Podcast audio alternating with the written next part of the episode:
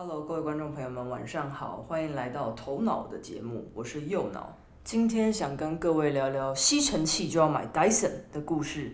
没错，今天打算跟各位聊聊 Dyson 的老板詹姆士戴森的故事。各位吸尘器有用 Dyson 吗？哎，真的很好用哎，Dyson 的东西真的是好看又好用。那么这个优质又有 sense 的品牌到底是怎么诞生的呢？那戴森本人在二零二零年以一百三十八亿美金要升成英国首富，首富的故事很值得听一下哎，一百三十八亿美元跟台湾今年首富的资产是一样的哦。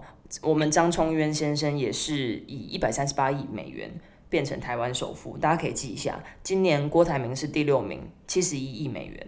但是很特别的是，Dyson 这间公司是没有上市的。你看，真的很厉害，不上市都是首富了，上市还得了，对不对？Dyson 在大学时期是专攻设计和工程这两个领域，那这也奠定了他后续设计的这么多、这么多优良的产品。这个英国首富到底是怎么起家的呢？那其实他第一个想要起家的动念啊，是在三十二年前，就是他那个时候有一个 idea，他想要做出一个没有尘袋的吸尘器，所以那是已经回归到三十二年前了。那跟各位讲一下哦，其实一九八几那个那个年代的吸尘器啊，就是都很大一台，那很大一台，它中间有一个很大的空间是放那个。无尘袋的，就是那个尘袋啦。但是它那个尘袋有个很大的问题，就是那个尘袋很大，然后它吸一吸之后呢，没过多久就满了。那里面并不是装满灰尘，而是装满空气，所以会变成说家庭主妇她吸一吸吸结束，可能没吸个多久就又要换尘袋了。所以有一天呢，他就看到他老婆在吸地板，他觉得为什么现在这个年代吸个地板这么搞刚，一下就要换一下那个尘袋，一下又要换。他觉得这个设计真的是太不符合人性了，你懂吗？所以我就决定自己来设计一个。那他有了这个 idea 之后呢，他就回去跟他原本的公司讲说：“哎，我想要做一个这个这样子无尘袋的吸尘器。”就呢，公司的人立马打枪他，就说：“呃，这个这个为什么要做这个呢？这个看起来不好啊，不怎么样啊之类的。”就开始数落他，就开始拒绝他。所以呢，他最后就决定：“OK，好，那大家大家不支持我，那我就自己来，我自己创业可以吧？”那他就决定自己。去设计出一个没有尘袋的吸尘器。那在这个创业的道路上，他太太是非常非常支持他的。他太太说：“OK，你专心的去研发你的吸尘器，那家中家计这些我来，我自己 hold 住，没有问题的。你专心去研究。”跟各位讲一下他当时的状况哦。其实他那时候他跟他太太结婚，然后后来生了三个孩子。那时候房子才刚买而已哦，因为他在前公司就是有有一番努力，终于买到房子了。他现在要决心创业，所以他太太是非常非常挺他的。所以他开始研发了之后呢，他在研发的过程中也是非常坎坷的。他整整花了五年的时间才研发出一个不需要承袋的吸尘器。他真的花五年的时间呢，他设计了几千种，然后都失败，然后一直到最后，终于五年之后，终于设计出来了一个可以用的吸尘器。那各位觉得五年设计完，终于设计出一个好的产品了，他就成功了吗？No，绝对没有。你设计出一个东西之后，当然第一件事情你要去卖你的专利嘛，对不对？所以他就跑遍了英国所有的吸尘器公司，去卖他的无尘袋吸尘器。结果每一家吸尘器的公司都觉得，哎，你是不是有病啊？你知道我们赚什么吗？我们有尘袋的吸尘器最赚的，除了吸尘器本身以外，我们最赚的就是尘袋啊！因为尘袋每一个贵妇、每一个家庭主妇都需要重复消费啊，都都需要重销啊。那我有重销，我就会有固定的收入啊。你不卖尘袋这个生意，你太笨了吧？所以呢，这个无尘袋的吸尘器专利在英国并没有卖出去。他想说，OK，英国不 OK，不接受的话，那我去美国这个最 open 的国家出来看嘛，总有机会嘛，对不对？他来到美国之后呢，也是东谈谈西谈谈，然后到处找机会，最后终于有一间公司对他这个专利很有兴趣。这间公司大家一定有听过，它叫做安利。但是最终这个谈判并没有达成哦。安利一开始展现大大量的兴趣去跟他聊，就后来呢，还是没有去买断他的专利。那各位知道最后最凄凉的是什么吗？安利在过没几天后就上市了一个无尘袋的吸尘器。那戴森本人当下知道后立马气死，就觉得说：“哎，你怎么偷我的专利呢？”然后呢，就开始打官司。结果这个官司一打就打了五年，虽然最后是赢了啦，但是五年也是时间嘛。各位要知道，那个时候的戴森是还没有赚任何一毛钱的，他前面花五年的时间在研究。那五五年的时间研究出一个结果之后呢，专利又被投，各位要知道，他他是英国人哦，他跑去美国打官司，花钱以外又要出力，其实很辛苦。所以结论就是，他英国没有卖出去，美国没有卖出去以外，又又被抄袭，又要告人家。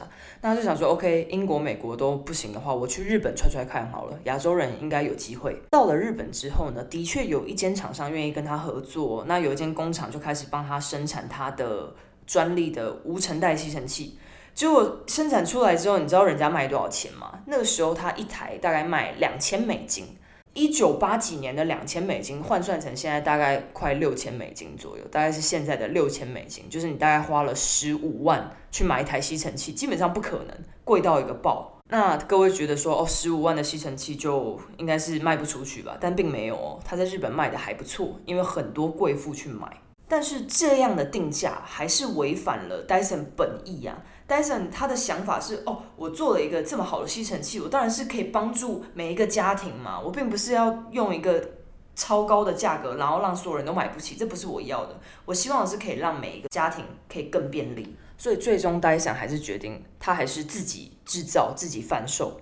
所以呢，他就创业了。那创业第一件事情，当然就是融资嘛。我没有钱，我怎么用工厂，对不对？那他就先找到我们的天使投资人。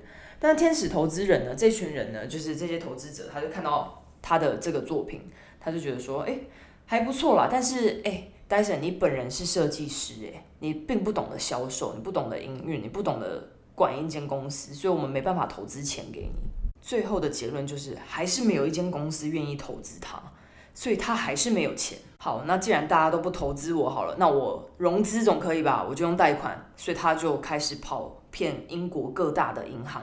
然后去做贷款的部分，结果呢，还是没有半间愿意贷给他。哎，他真的是不觉得他人生真的是很坎坷吗？最后，最后，终于有一间银行的银行家愿意贷款给他。但是问他为什么，他说：“哦，第一件事情，因为第一个，我知道你在美国跟安利的官司，那我知道你打了五年，我知道你对这个产品的毅力和决心，所以我贷款给你。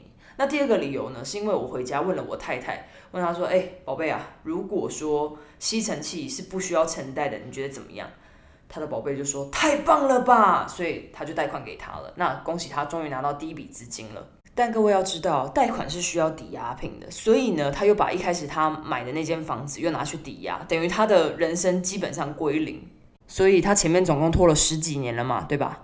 那又过了几年之后呢，他的第一台 Dyson 终于在一九九三年正式上市。那各位觉得上市就可以赚大钱吗？并不是，你要懂得销售。所以呢，他就跑遍了各大街小巷的商店，请他们去卖，帮忙卖他的 Dyson 的吸尘器。结果呢，所有人都打枪他。后来真的不得已，他就跟了其中一家店讲说：“好，你帮我卖我的吸尘器，我吸尘器放你这边。那你卖的第一个月卖出的营业额不需要给我，我全部拿去打电视广告。那这样子，这样子 OK 吗？”店家会觉得说，哎，我这样也没什么成本，OK 啊，好，那就那我就帮你卖。结果第一个月销量很好，哎，那第一个月销量其实是完全可以 cover 他的员工、他的工厂还有他自己收入的。但是他就如愿，就是如如约啦，如约去打他的广告。那他就有点像是上那个东森电视购物那样子，他就在电视购物上面卖他的吸尘器。那结果一卖不得了，一卖就是立马那个月就卖爆了。那你说他开始正式赚大钱了吗？没错，他开始正式赚大钱。那之后呢，他也外销到美国。那美国也是走一样的方式，一上电视购物就爆红，就是卖到一个爆裂。那从此呢，他就开始呃真正赚钱，真正赚钱。但是各位要知道，戴森他本人其实就是一个设计师，他他的初衷就是想要帮助更多家庭，让他们生活更便利。他并不是以一个我要赚大钱为主去去去创我的事业这样子。所以呢，之后他公司做起来之后呢，他就立马请了一个 CEO，他就聘了一个 CEO 啦，那帮他管理公司大大小小的事情，他就钻研在设计产品。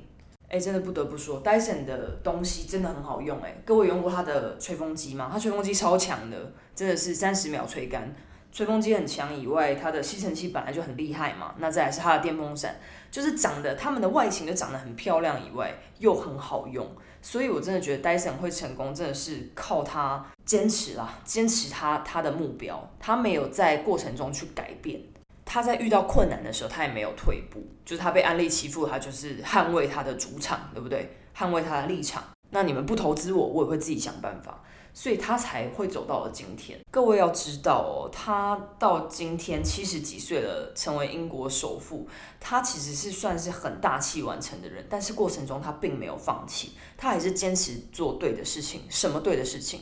他在持续的为民众创造价值。那他大可以日本那个时候把他的吸尘机卖很贵很贵，他就算了嘛，反正有人帮他卖嘛，对不对？但他不愿意这样，因为这违反他的本意，违反他的初衷，所以他坚定自己原本的目标，他没有去改变，也没有去做退让。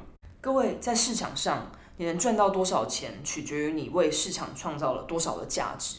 那我觉得 Dyson 他能成为首富，真的是很优秀啦，他的产品真的是好的没话说，真的是没话说。所以他真的是一个很激励的故事，一个失败五千次的男人，但是他并没有放弃，他还是持续的坚持自己的初衷。